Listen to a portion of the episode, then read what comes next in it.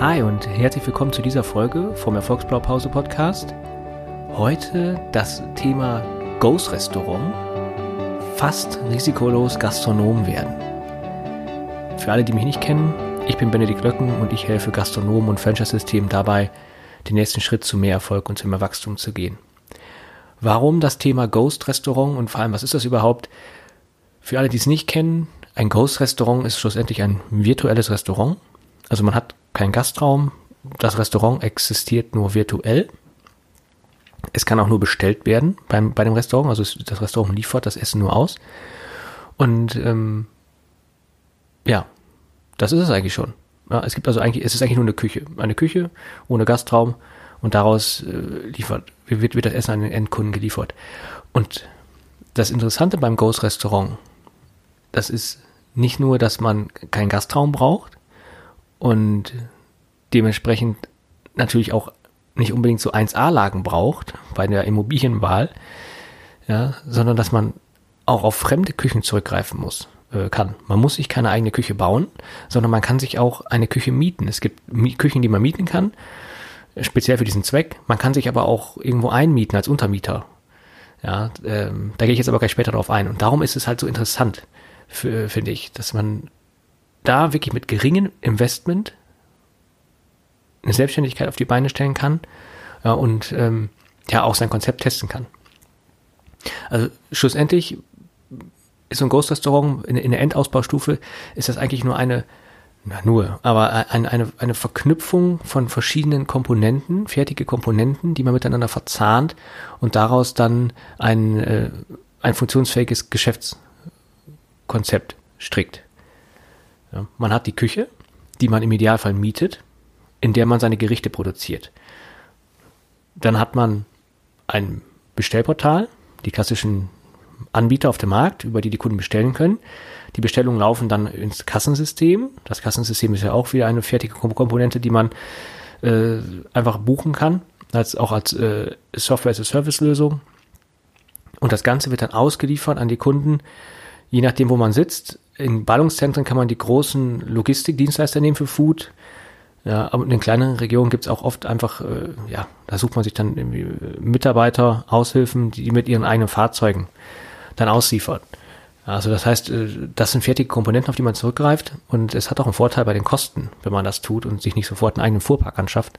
Da komme ich aber auch gleich drauf. Also im Wesentlichen ist ein Ghost Restaurant ein virtuelles Restaurant.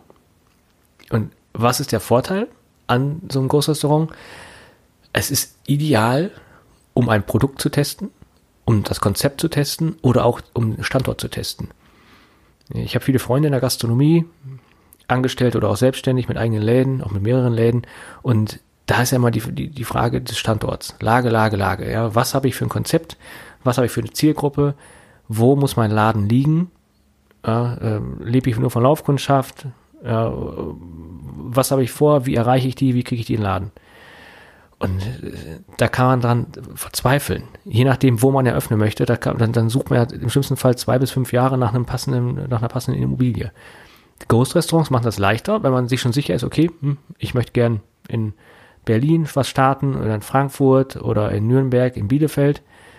Dann sucht man sich eine Küche, in der man produzieren kann und rollt darüber das Konzept erstmal als Ghost-Restaurant aus, um einfach zu testen, okay, ist die Akzeptanz überhaupt da? Und auch um, um vielleicht den Stadtteil zu testen, in dem man es geplant hat. Dass man guckt, okay, äh, was ist da für ein Potenzial?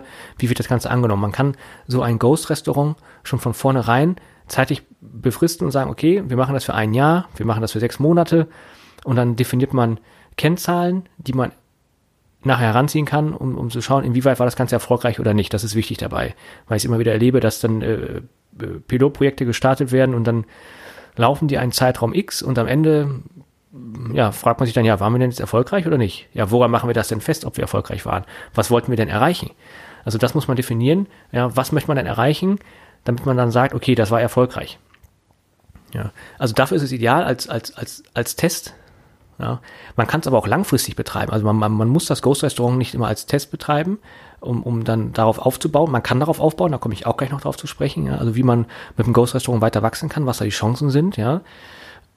Aber man kann auch einfach weiter als Ghost Restaurant fungieren. Oder man macht es wirklich nur auch äh, zeitlich befristet für ein Jahr oder für zwei Jahre und macht dann was ganz anderes.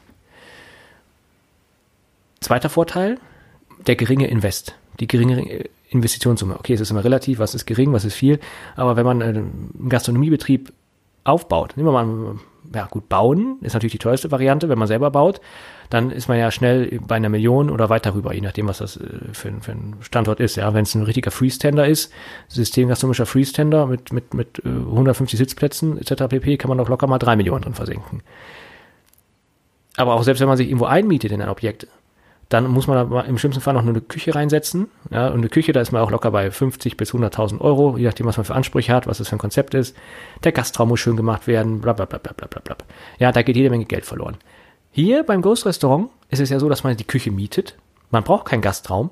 Man muss keine Fahrzeuge anschaffen, weil man ja dann auf die Logistikdienstleister zurückgreift oder auf Mitarbeiter, die eigene Fahrzeuge haben. Man muss, man nutzt ein fertiges Kassensystem, man nutzt ein fertiges Bestellportal. Die Investition, die man hat, das ist dann wirklich ähm, ja schlussendlich die die die Kreation der Marke etc. Aber da komme ich auch gleich noch drauf beim initialen Aufwand. Der dritte Vorteil vom Großrestaurant, es ist extrem schnell umsetzbar.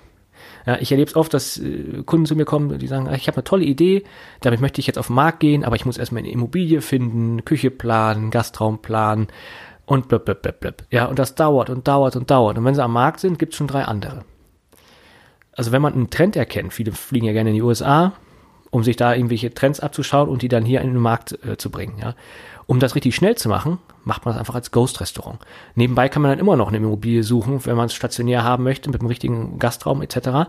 Aber so ist man schon mal am Markt, kann das Thema, äh, das Thema für sich besetzen ja, und sich als der Erste und der Experte für dieses Produkt da, dann etablieren. Ja. Also das, das ist ideal, um ein Konzept ganz schnell auf den Markt zu bringen und äh, ja, das Thema für sich zu besetzen. Und der, der, der vierte Vorteil ist, das ist skalierbar. Es ist skalierbar. Ja, ich weiß, das Wort skalieren ist äh, abgenutzt, äh, oft ja in der IT verwandt. Aber hier ist es ja wirklich so, dass wenn die Marke steht und alle Komponenten miteinander verzahnt sind, Bestellportal, Kassensystem, Logistiker etc. pp, kann man skalieren und zwar dadurch, dass man weitere Küchen anbietet oder eine größere Küche anbietet, wo man einfach einen höheren Output hat. Ja, also dann wenn man meinetwegen mehrere Produktionsstandorte hat. Oder ähm, ja, auch Küchen in anderen Stadtteilen eröffnet. Ja, also das sind so die vier wesentlichen Vorteile, die ich sehe. Es ist, die Zusammenfassung, es ist einfach ideal als, als ja, Standorttest, Konzepttest ne, oder Produkttest. Man hat eine geringe Investitionssumme zu Beginn initial. Es ist extrem schnell umsetzbar. Ja, okay, es gibt immer auch Engpässe, es gibt auch Nachteile, klar, da komme ich auch gleich zu. Und es ist skalierbar. Ja, es ist in gewissem Maß skalierbar. Was sind die Nachteile? Auf jeden Fall die Abhängigkeit von Bestellportalen und auch die Abhängigkeit von den Logistikern. Vor allem im ersten Schritt. Also wenn es wirklich gut läuft und man auch vielleicht dann äh, ja, irgendwann die Entscheidung trifft, okay, ich möchte mein, mein eigenes Bestellportal aufbauen, meine eigene Logistik, ja, dann kann man sich daraus ein bisschen befreien. Aber schlussendlich gibt es ja auch mal mehrere Anbieter am Markt. Ja, also äh, klar, es ist eine Abhängigkeit von Portalen, ja, aber nicht nur von einem Portal. Also es gibt ja aber, äh, mehrere Anbieter am Markt. Da muss man schauen, was man da macht, wie, man da wählt. Ja, und ein, äh, eine Herausforderung ist auf jeden Fall bei einem Ghost Restaurant eine Küche zu finden eine Küche zu finden. In Ballungszentren ist das äh, mittlerweile einfacher geworden, also dass man dann zum Beispiel auf Caterer zugeht. Catering-Unternehmen, die, die produzieren ja klassischerweise nachts in den frühen Morgenstunden und liefern die Essen dann entweder auch aus an die ganzen Institutionen, die sie verpflegen oder geben es dann auch direkt in der Kantine aus. Ne, aber sobald die Essensausgabe gestartet hat, um 11 oder 11.30 Uhr oder was, dann die, die sind ja komplett durch mit der Produktion. Dann werden, wird der Großteil der Küche gar nicht mehr benötigt. Und da kann man sich einmieten. Dann man sagt, okay, wir nutzen eure brachliegenden Ressourcen, die ihr da eh nicht braucht, und wir zahlen euch eine Miete dafür. Ja, das funktioniert. Es ist immer eine Frage der vertraglichen Ausgestaltung, auch mit Anlieferungen und mit Lagerhaltung. Wie trennt man dann die Waren? Da muss man im Moment mal drüber nachdenken, aber das funktioniert. Äh, und es ist auch eine Win-Win-Situation. Der Caterer freut sich, weil er Zusatzeinnahmen hat. Ja, und der kann vielleicht auch damit werben, dass er sagt, okay, wir vermieten, vermieten unsere Küche jetzt in der Leerlaufzeit noch unter. Das hat ja auch was mit Ressourcenschonung zu tun, mit wir lieben alle unseren Planeten und wollen das alles hier erhalten, etc. Also da kann man viel Sachen draus stricken, das äh, ist auf jeden Fall vorteilhaft. Man kann sich auch bei Behörden einmieten. Ja, Behörden haben ja oft auch große Kantinen, die teilweise auch brach liegen, weil sie keinen Betreiber finden.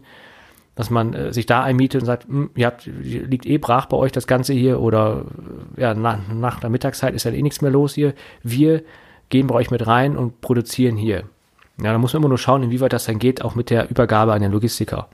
Ja, wenn die, ähm, ja, wenn die Küche dann irgendwie so weit äh, im Gebäude liegt, in einem Gebäudekomplex, dass die, der Logistiker da gar nicht richtig äh, drankommt ja, und die, die Essensausgabe überschwert wird, äh, erschwert wird von Küche an Logistiker, na, das muss man berücksichtigen. Aber das ist alles das sind Details. Das, daran sollte es nicht mehr scheitern. Es geht jetzt erstmal darum, überhaupt ein Gefühl zu kriegen für diese Idee und was die für Chancen birgt. da kommen wir auch zum ersten Punkt, zu den Chancen. Die Chancen, die ich sehe beim Großrestaurant, die Wachstumsmöglichkeiten, das ist natürlich zum einen, dass man weitere Küchen eröffnet und dann meinetwegen das gleiche Konzept daraus bedient. Aber, und jetzt kommt es, das ist das, das ist das Tolle daran, wenn man eine Küche hat, eine Produktionsküche. Und daraus bedient man jetzt ein Konzept. Sagen wir mal, äh, Salatbowls, ja, ein Salatkonzept. Dann kann man noch ein zweites virtuelles Restaurant eröffnen. Für Suppen meinetwegen. Oder noch ein drittes für Burger, ein viertes für Baguette, belegte Baguettes, ein fünftes für Pizzen, ein sechstes meinetwegen für, für Nudelkonzept. Und ein siebtes für Currys, ein achtes für Wraps, neuntes für klassische deutsche Hausmannskost, Haxe, Eisbein. Weiß der Schneider, das funktioniert und das gibt es auch schon. Hier als Beispiel, also das bekannteste Beispiel momentan in Deutschland, das ist das Restaurant Kiez, geschrieben K-E-A-T-Z aus Berlin. Die haben auch Produktionsküchen, aber die haben keine Küchen gemietet, sondern die haben eigene Küchen gebaut und haben dafür äh, Venture Capital eingesammelt. Mm, aber die bedienen auch mehrere Restaurants aus, den, aus einer derselben Küche. Und das funktioniert. Und es gibt auch einen Amerikaner, ich habe gerade den Namen vergessen, und ähm, der geht jetzt auf den deutschen Markt. Der hat das in den USA sehr erfolgreich gehabt. Der hat, glaube ich, auch 14 Konzepte dann nachher aus seiner Küche bedient. Und er meinte auch, das, das ist gar nicht die Schwierigkeit, diese Konzeptentwicklung. Ja, Konzepte gibt es wie Sand am Meer. Es gibt äh, ja auch äh, Rankings, es gibt da Umfragen, Statistiken, welche Produkte sind beliebt bei den Kunden, was essen die gerne. Ja, und dann schaut man, okay, gibt es das schon in der Stadt? Nö, super, machen wir, aber einfach besser als die anderen. Die Herausforderung bei diesen Ghost-Restaurants, das ist einfach, das ist die Verzahnung von den ganzen Komponenten. Und der Amerikaner, dessen Name, äh, dessen Name mir jetzt immer noch nicht eingefallen ist, der hat auch die Absicht, da einen ganz hohen Grad an Automation reinzubringen und auch mit Robotern zu arbeiten. Ich habe auch schon einen separaten äh, Podcast gemacht über Roboter in der Gastronomie und dieser Amerikaner will das jetzt beides miteinander verbinden. Roboter, einen hohen Grad an Automation und dann auch Big Data, also möglichst viele Kundendaten erfassen, das alles in, in, in äh, Algorithmen einfließen zu lassen, um dann auch einfach die, die, die, die, die den Verderb zu reduzieren, ja, äh, Bestellungen effizienter zu gestalten. Äh, und, äh, das ist, das ist traumhaft. Also ich drücke ihm die Daumen, die Daumen, dass es funktioniert. Er ist noch nicht am Start damit, ja, aber ich denke, er braucht wahrscheinlich ungefähr noch ein, ein anderthalb Jahre wahrscheinlich, bis er damit wirklich am Start ist. Ja, aber äh, ich finde die Idee super. Genau das sind die Chancen, also dann noch verschiedene Konzepte aus einem derselben Küche zu bedienen. Was man auch machen kann, was ich auch schon äh, gesehen habe und auch äh, umsetzend betreut habe, dass man das Konzept des Ghost Restaurants dann als Food Truck auch noch auf die Straße bringt. Und zwar für Events und Caterings. Food Trucks, die kann man ja auch leasen. Da äh, nimmt man sich Standard Food Truck, ja, meistens reicht der aus, mit dieser Standardausstattung, die man so braucht, lässt das Ding bekleben, schön labeln und dann ist man damit auch auf der Straße und äh, kann die Events und die Caterings mitnehmen. Ja, der wird dann halt in, in der Produktionsküche bestückt und dann geht's los. Was man auch machen kann, ist, was ich auch schon gesehen habe, dass man dann das Konzept des Ghost Restaurants in ein stationäres Restaurant umwandelt. Wenn man sagt, okay, wir haben es getestet, anderthalb Jahre, es läuft super, jetzt machen wir daraus ein stationäres Restaurant. Ja, das habe ich schon gesehen. Was auch funktionieren kann, was ich noch nicht gesehen habe, ist das Ghost Restaurant einfach weiterlaufen zu lassen. Weil was spricht dagegen, wenn man das Ghost Restaurant weiterlaufen lässt und ein stationäres Restaurant etabliert dann meinetwegen in einem anderen Stadtgebiet? Ja, spricht nichts gegen. Jetzt, äh, das sind also die Chancen vom Großrestaurant. Was ist der initiale Aufwand für das Ganze? Ja, also man muss natürlich das Konzept entwickeln, die CI entwickeln, die Gerichte entwickeln, die Gerichte fotografieren. Das muss so ein bisschen in Richtung Food Porn gehen. Das ist ja jetzt so Neudeutsch, dass es einfach, einfach lecker ist und sexy aussieht. Ja, so. Weiß ja jeder. Was das weiß ja jeder. Aber das muss gemacht werden. Und natürlich eine Story drumherum kreieren. Ne? Storytelling. Und eine schöne Webseite. So. Bestellportal brauchen wir nicht selber programmieren lassen. Dann nehmen wir ja das Fertige. Ja, die, die fertigen Anbieter, die am Markt sind und äh, buchen uns da ein. Dann müssen wir noch eine Küche finden. Das ist was ist das, zeitlicher Aufwand, man muss Akquise machen, man muss die Leute teilweise überzeugen. Ich habe jetzt äh, auch bei Behörden den, die Erkenntnis gewonnen, dass es sinnvoll ist, auf die Küche zuzugehen und auf die Köche und die davon zu begeistern, die da irgendwie ein bisschen heiß drauf zu machen und dass die dann in der, in der Verwaltung äh, ja Einfluss nehmen und dafür sorgen, dass äh, man da äh, zum Zuge kommt. Man kann das ja auch testen. Das, das, das sind ja keine jahrelangen Mietverträge, die man da macht. Also üblicherweise strebe ich immer drei Monate an. Irgendwie drei Monate äh, Kündigungsfrist ja, des Mietvertrags. Es wird natürlich alles vereinbart mit HCCP, mit der Reinigung, b -b -b dass man da absolut safe ist. Also vor allem auch der, der Vermieter safe ist, das ist immer die Gefahr. Da kommt jemand, der nutzt die Maschinen übermäßig ab, der äh, macht ja alles dreckig, aber das regelt man. Ne? Mit der Reinigung, wie die erfolgt, oft haben die auch externe Reinigungsfirmen, die, da kann man sich dann auch irgendwie an der Reinigung äh, beteiligen, dann wird das irgendwie umgerechnet auf die, auf die äh, Nutzungsdauer der Küche, ja, und dann wird das äh, anteilig, wird man dann beteiligt an den Reinigungskosten und auch an den Wartungskosten der Maschinen, Geräte. Der wesentliche Aufwand ist auch, ist dann eigentlich nur noch die Komponenten zu verzahnen, also die Komponenten zu finden, ja, aber da gibt es ja die klassischen Anbieter am Markt und die miteinander zu verzahnen. Ja. Und das monetär auszudrücken ist jetzt schwierig. Ja, es ist mal die Frage, macht man die Fotos selbst oder lässt man sie machen? Äh, entwickelt man das Konzept selbst? Nimmt man dann extern für? Ja, aber es ist, äh, also es ist möglich, das für kleines Geld zu machen. Kleines Geld, ich will jetzt keine äh, Hausnummer nennen, ja, weil es ist immer subjektiv, wie, wie, wie viel es ist, aber es geht halt, das kann anfangen unter 10.000, man kann natürlich auch hochgehen bis 20 äh, oder 30.000 Euro, ja. Aber es ist immer noch günstiger, als sich selber ein Restaurant zu bauen. Ja, und die laufenden Kosten, die man dann hat, ja, das ist natürlich die Miete für die Küche, die Beteiligung an äh, Wartung, Instandhaltung und Reinigung. Man hat die Warenkosten, ja, der Einkauf, das muss irgendwo herkommen. Man hat die Personalkosten, Du hast die Portalgebühren für die Bestellportale, du hast die Logistikergebühren, du hast die äh, Lizenzgebühren fürs Kassensystem, das ist immer der kleinste Posten. Du hast noch Versicherung und Steuern. Das ist auch klar. Also für mich ist das Thema Großrestaurant höchst spannend. Ich frage mich auch gerade, wo, wo ich hier so spreche, warum ich nicht selber jetzt mal endlich mal eins aufmache. Ja gut, dann würde ich mich wahrscheinlich noch verzetteln. Ja, vielleicht sollte ich mich an einem beteiligen. Ich schweife ab. Also mein Fazit von dem Ganzen hier ist auf jeden Fall, dass das zukunftsträchtig ist. Denn also geht ja einmal um die, um die Mehrfachnutzung von Ressourcen, ja. Brachliegende Produktionsressourcen werden genutzt. Ja. Dann auch diese, diese, diese, ja, Sharing, äh, dieser, dieser, dieser, dieser Teilgedanke, ja, dass man sagt, okay, wir nutzen eh auch äh, vorhandene Komponenten dann auch noch dazu, Kassensystem, Bestellportale etc. pp. Das ist ja alles schon vorhanden. Wir nutzen es nur. Also es ist ziemlich smart. Es gibt ja diesen Spruch, äh, äh, äh, work smart, not hard. Ja, gut, ich mache meistens beides, äh, work hard and uh, think smart, oder irgendwie so eine Mischung daraus. Und die Delivery-Branche ist immer noch ein Boommarkt. Die Leute werden immer fauler und immer gemütlicher. Ich kenne es ja von mir selber. Und dann bestellt man das Essen. Ja, und wonach geht man bei der Essensauswahl? Schöne Bilder, man muss das finden. In, dem, ne, in den äh, Bestell-Apps, ne, da muss man gelistet sein, da muss man äh, überzeugen können, man muss eine gescheite Webseite haben mit einer Story drauf, mit den Bildern. Und äh, ja, guckt euch das mal an. Kiez, Berlin, die kommunizieren das auf ihrer Webseite, glaube ich, auch ziemlich klar, dass es einfach ein virtuelles Restaurant ist, das nur dafür gegründet wurde, um auszuliefern. Ja. Und äh, das kommt bei den Kunden gut an. Der Kunde hat Hunger und er will dann ein bezahlbares Produkt, was super aussieht, was bei der Lieferung auch noch irgendwie auch noch gut aussieht, ja, und das in der guten Qualität, ja. Und dann, man, man, da muss man über Emotionalität verkaufen. Also das heißt, äh, ja, was ich vorhin sagte, gute Fotos, schönes, gutes Konzept, äh, CI, die passt und Storytelling, ja, und einfach äh, gutes Copywriting, ja, gute äh, Produktbeschreibung. Das ist halt wie auf, wie, wie auf einer Speisekarte. Je nachdem, was, was man da schreibt.